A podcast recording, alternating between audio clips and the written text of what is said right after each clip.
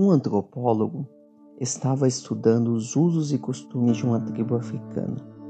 E um dia resolveu fazer um experimento da seguinte forma: colocou uma cesta de doces embaixo de uma árvore, enfileirou algumas crianças e explicou que, ao seu comando, elas podiam correr, e aquela que chegasse primeiro até a cesta de doces a levaria como prêmio. Ao dizer já, percebeu que as crianças deram as mãos, correram todas juntas, pegaram o prêmio todas juntas e comemoraram todas juntas. O homem ficou impressionado. E uma das crianças olhou para ele e disse: Ubuntu, tio, como uma de nós poderia ficar feliz se todas as outras ficariam tristes? Ubuntu representa uma filosofia africana antiga que significa sou quem sou porque somos todos nós. Eu quero refletir com você sobre isso.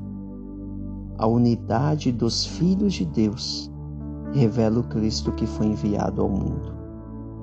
É possível destacar no Evangelho de João, capítulo 17, dos versículos 20 ao 23, que a unidade é demonstrada em intimidade, identidade e propósito.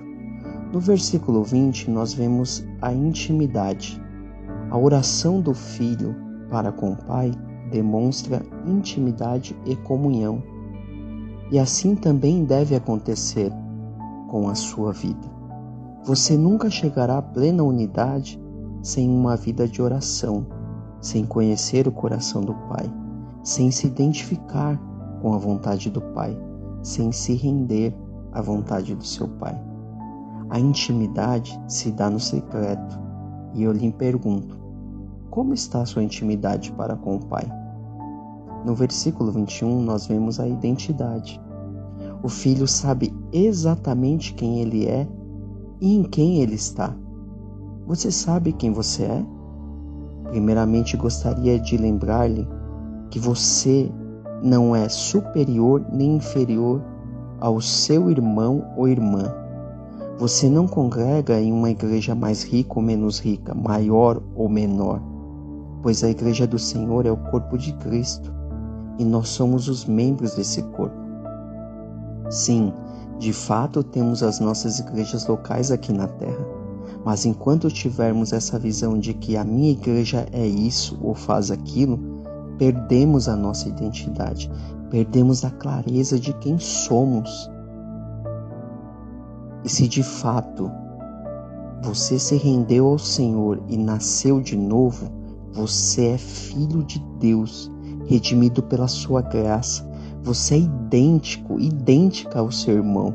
Você é servo do Deus Altíssimo. Você é embaixador, embaixadora do reino de Deus e o embaixador sabe exatamente o seu papel. Está claro para você quem você é e a quem você pertence? No versículo 21 e 23, nós vemos o propósito. Quando olhamos para um grupo com o mesmo propósito, vemos claramente a unidade. Por exemplo, um agrupamento militar tem a sua estrutura e suas funções bem definidas e é bem perceptível a unidade que há entre os soldados. Todos estão ali com o mesmo propósito. E nesse texto, o Senhor Jesus está orando ao Pai exatamente por um propósito: que nós sejamos um, para que o mundo creia que Ele é o Cristo enviado por Deus Pai. Vamos orar? Senhor, é lindo ver a igreja como está relatada no livro de Atos, capítulo 2. Ela se dedicava ao ensino e à comunhão, ao partir do pão e às orações. E o resultado é que ela tinha a simpatia de todo o povo, e o Senhor lhes acrescentava os que iam sendo salvos. Dai-nos essa graça também, Senhor. Graça de vivermos dessa forma em nome de Jesus. Amém.